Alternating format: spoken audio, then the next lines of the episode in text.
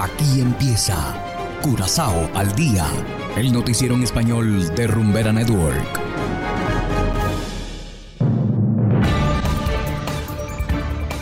Muy buenas tardes, estimados oyentes de Rumbera Network 107.9 FM. Igualmente saludamos a quienes nos escuchan a través de noticiascurazao.com en formato podcast. Hoy es jueves 5 de mayo de 2022 y estos son los titulares. Futbolista de Juventud Fortuna asesinado a tiros en estadio SDK. Transportistas enojados bloquearon puerto de contenedores. Robo en centro comunitario de otro banda. Y en internacionales, impunidad y violencia amenazan libertad de prensa en México. Esto es Curazao al día con Ángel Van Delden. Empezamos con las noticias de interés local. Ayer en horas de la noche, un jugador de fútbol de Juventud Fortuna fue asesinado a balazos en el estadio SDK.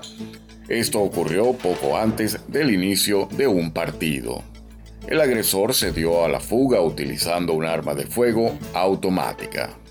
La víctima fue llevada al hospital después del tiroteo, en donde murió poco después. Los disparos se escucharon en las gradas, lo que hizo que la gente entrara en pánico y buscara la forma de salir. El tiroteo en sí ocurrió en el sótano del estadio, no muy lejos de los vestuarios. El ministro de Justicia, Shalten Hato, ya ha anunciado que se reunirá con la Asociación de Fútbol el próximo jueves. La violencia dentro y alrededor de los campos o centros deportivos es un problema importante que se debe atender en Curazao. Este tiroteo parece un ajuste de cuentas, indicaron fuentes extraoficiales. Y continuando con las noticias locales, varios transportistas enojados bloquearon el acceso al puerto de contenedores el pasado miércoles en horas de la tarde. Los transportistas expresaron su enojo porque sus contenedores no están siendo liberados con la celeridad acostumbrada.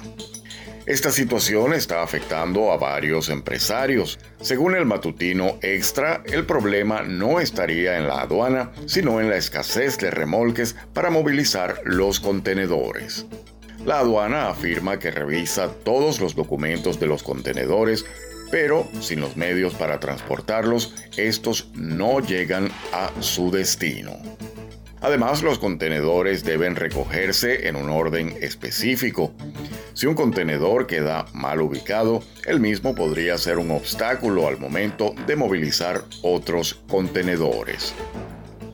Según el matutino, habría siete contenedores del nuevo resort Sandals que se encuentran varados desde hace algún tiempo. Y seguimos en el ámbito policial. El llamado Centro de Barrio Otrobanda fue objeto de un robo en la mañana de este miércoles. Los ladrones se llevaron dos aires acondicionados.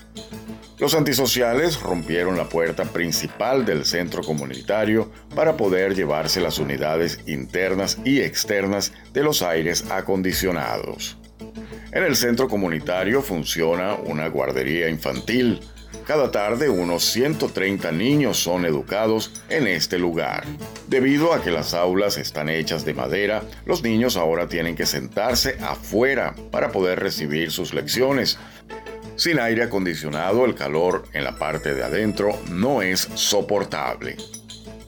Hace aproximadamente un mes el centro comunitario también tuvo que lidiar con un robo. En aquella ocasión los ladrones se robaron un televisor pantalla plana y varias cámaras, entre otras cosas. Hacemos ahora una breve pausa y enseguida regresamos con más de Curazao al día. Sientes. Vives. Fai finta che sia un passo dalla luna e fidati se dico sei bella da paura. Compartes la música. Don't be shy, shy, shy. La la la la la la la la la la la la la la la la Hagan lo que hagan. Pongan lo que pongan. Aquí la rumba tiene nombre. Dale rumba tu vida. Tiene rival. Rumbera Curazao, 100% Latino Mix. Continuamos ahora en el ámbito internacional.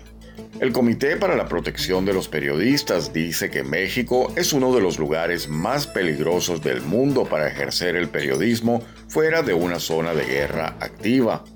Erika Grote de La Voz de América nos brinda más detalles.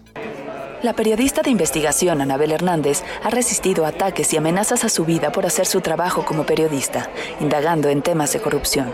Desde 2014 vivo en un exilio eh, involuntario. Con ocho periodistas asesinados en lo que va de 2022, las familias de las víctimas y los organismos internacionales dicen basta la colusión de la delincuencia organizada que ya se encuentra en casi todos los lugares, todos los estados en el país, con eh, funcionarios públicos, más que nada al nivel municipal y al nivel estatal.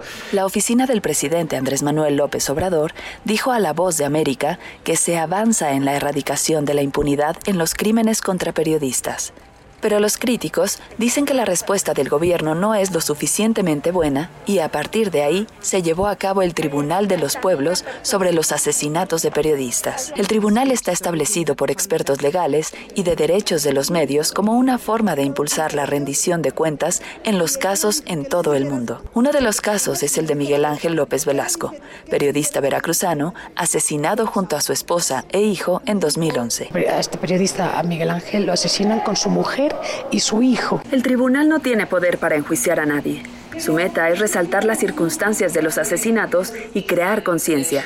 La esperanza es que al mantener vivos estos casos, los tribunales de justicia puedan comenzar a construir un entorno en el que los periodistas puedan sentirse un poco más seguros haciendo su trabajo. Erika Grote, Voz de América, Ciudad de México.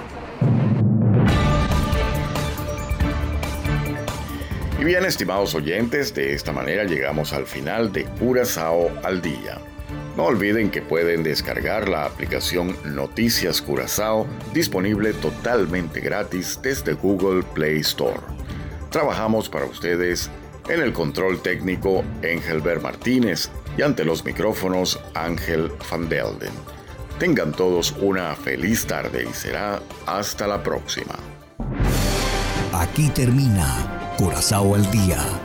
El noticiero en español de Rumbera Network, 107.9 FM.